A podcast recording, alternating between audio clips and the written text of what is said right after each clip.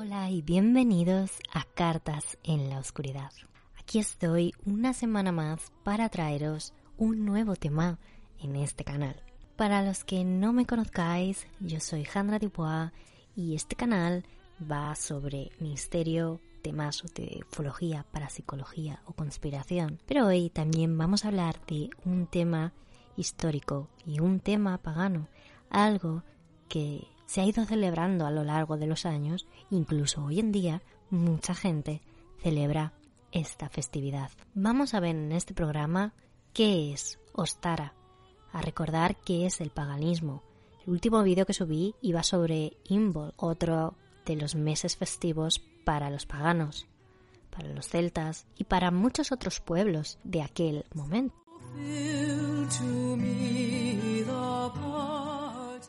Pero, ¿qué se hace en Ostara? ¿De dónde viene la tradición? ¿Se hacen hechizos? ¿Se hace algún tipo de ritual? Vamos a verlo. Pero antes deciros que estos vídeos también estarán en el iVoox y aquí si queréis que os avise, darle a la campanita que os recordará cuando estoy subiendo programa. En principio será todos los martes sobre las nueve y media. Vamos con Ostara.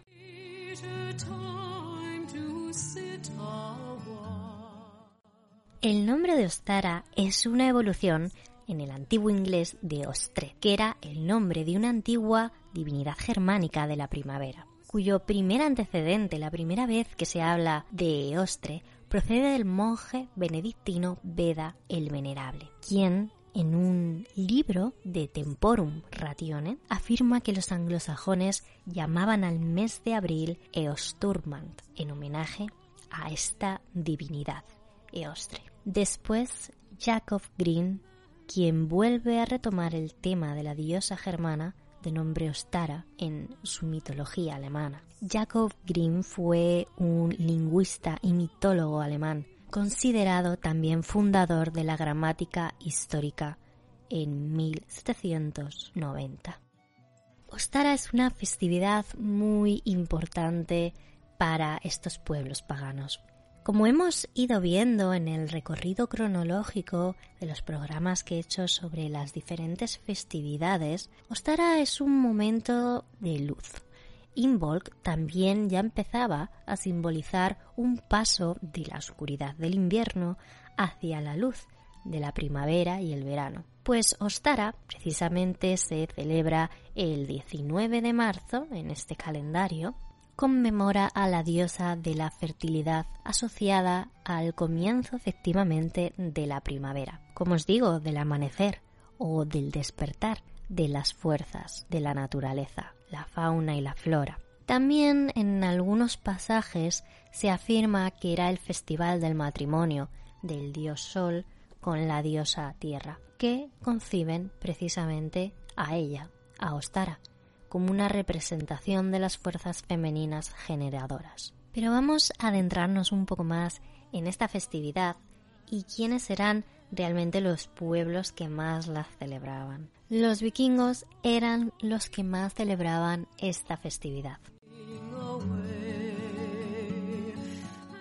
Una de las características de estas religiones paganas es que tienen una estrecha vinculación con los fenómenos naturales, con la naturaleza, como ya muchos sabréis. Ese enorme vínculo entre la vida y la muerte y sobre todo la regeneración que lleva al alma a vivir experiencias y con ese ciclo vital del que siempre he hablado cuando estoy comentando temas sobre el paganismo y las religiones y las creencias de todos estos pueblos. Recordemos, como siempre, que ellos vivían en una constante asociación con la naturaleza.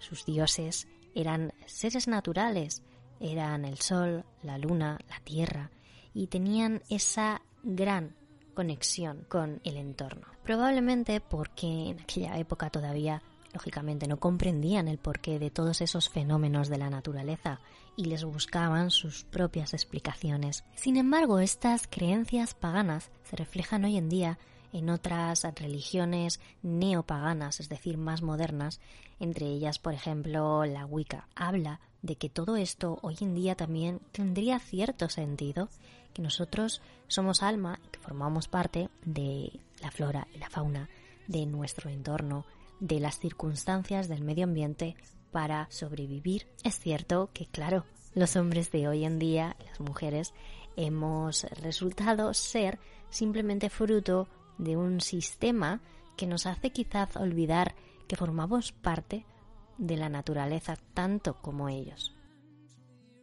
Hay alguna controversia de cuándo se celebra Ostara. Algunos dicen que el 19 de marzo, el 21 de marzo o incluso en el hemisferio sur se celebra alrededor del 23 de septiembre. Pero, antiguo calendario inglés, esta festividad por supuesto se celebraba a comienzos de abril o finales de marzo, que es cuando llega la primavera.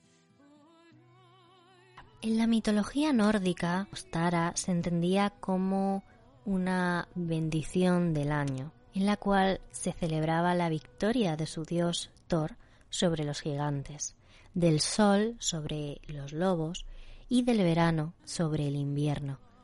Era la festividad, como os digo, de renovación, de fertilidad, y aunque las fuerzas del invierno se encontraban aún presentes, había que esperar un poco para su desaparición total, pero sí que empezaban a allanar el camino para la siembra y para esa futura recolección de todo aquello que les sirviera lógicamente para sobrevivir. Ahora mismo en la religión católica se conocería como la Semana Santa o como la Pascua. De este modo era como lo celebraban los vikingos. Pero los escandinavos lo celebran de otra manera. Ellos lo llaman Blot, que es en honor a la diosa Frigg o Freya y al dios Frey dioses asociados con la fertilidad. Hoy en día, los escandinavos siguen celebrando este blot en una comida de celebración y los wicanos también utilizan el término Kate and Ale, que se traduce por tortas y cerveza para celebrarlo. Esto es lo que consumen en esta festividad. Antiguamente se regalaban huevos coloreados a los amigos y seres queridos, incluso hoy en Estados Unidos se sigue practicando y en algunas zonas todavía de Europa. Era una forma de desearles buenos deseos para la próxima estación. Se hacía un ritual mágico de prosperidad y fertilidad. Y esta costumbre ha sobrevivido en la festividad moderna, como os digo, de la Pascua, o en inglés Easter o en Estados Unidos, los típicos huevos de Pascua y el conejo. ¿Y por qué el conejo? Para quienes no lo sepáis, sepáis de conejos, ahora mismo están en plena fertilidad y es cuando reproducen y tienen a sus crías. Esto a los pueblos paganos les ayudaba también a conservar los alimentos, a ir de caza y poder alimentarse durante toda esta época. También recordemos que mientras que en noviembre, en Samhain, Halloween, lo que conocemos hoy en día, se celebraba la llegada de la oscuridad, esta vez se celebra la llegada de la luz.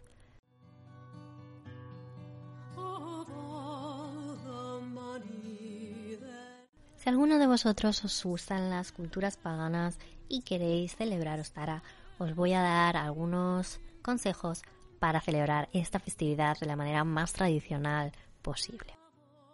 No estará lo que hacían y lo que se hace muchas personas que siguen estas tradiciones es dar la bienvenida a la primavera y al renacer de la vida dando una vuelta por la naturaleza, tratando de conectar con esta sin tener ningún tipo de distracciones. Apaga el móvil, ve solo si puede ser, camina por jardines, parques, bosques, Trata de escuchar las hojas mecidas por el viento y el canto de los pájaros.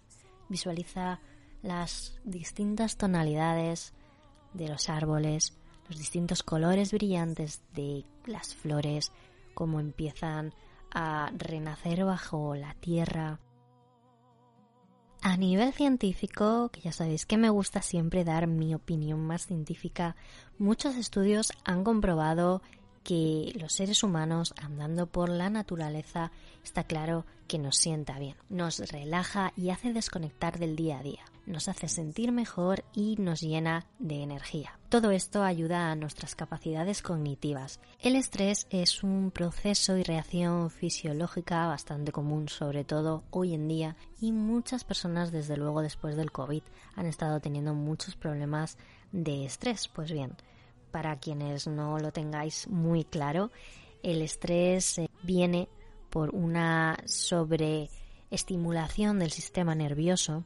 Son reacciones que se desencadenan por efectos de las hormonas relacionadas precisamente con el estrés. Cuando una persona está experimentando este estado de tensión y de ansiedad durante un periodo de tiempo continuo, está viviendo lo que se llama una intoxicación de cortisol. Es decir, segregamos más cortisol, que es una hormona que segrega por el estrés, y esto puede acabar envenenando a nuestro cuerpo.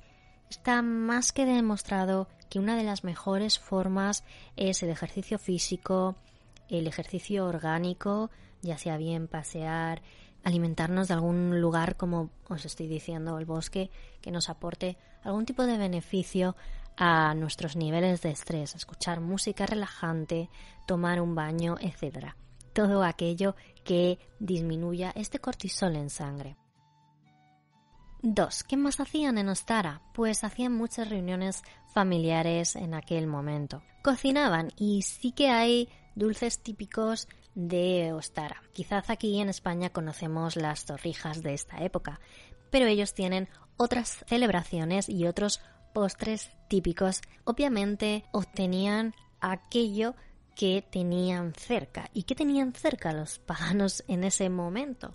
Celtas o los vikingos. Pues probablemente tendrían huevos, ya que las gallinas pues estaban en época de cría, semillas, tenían brotes, también podrían cosechar eh, limones, fresas, arándanos, muchos vegetales de hoja que sobrevivieran a las temperaturas de aquel momento, aunque recordemos que el norte de Europa no era tan frío en aquella época como creemos que fue.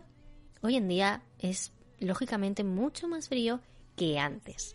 De hecho, Groenlandia se llamaba Greenland porque era verde. Es un buen momento también para plantar plantas que cada vez que las miremos nos recuerde a ese momento de brote de la naturaleza, de crecimiento.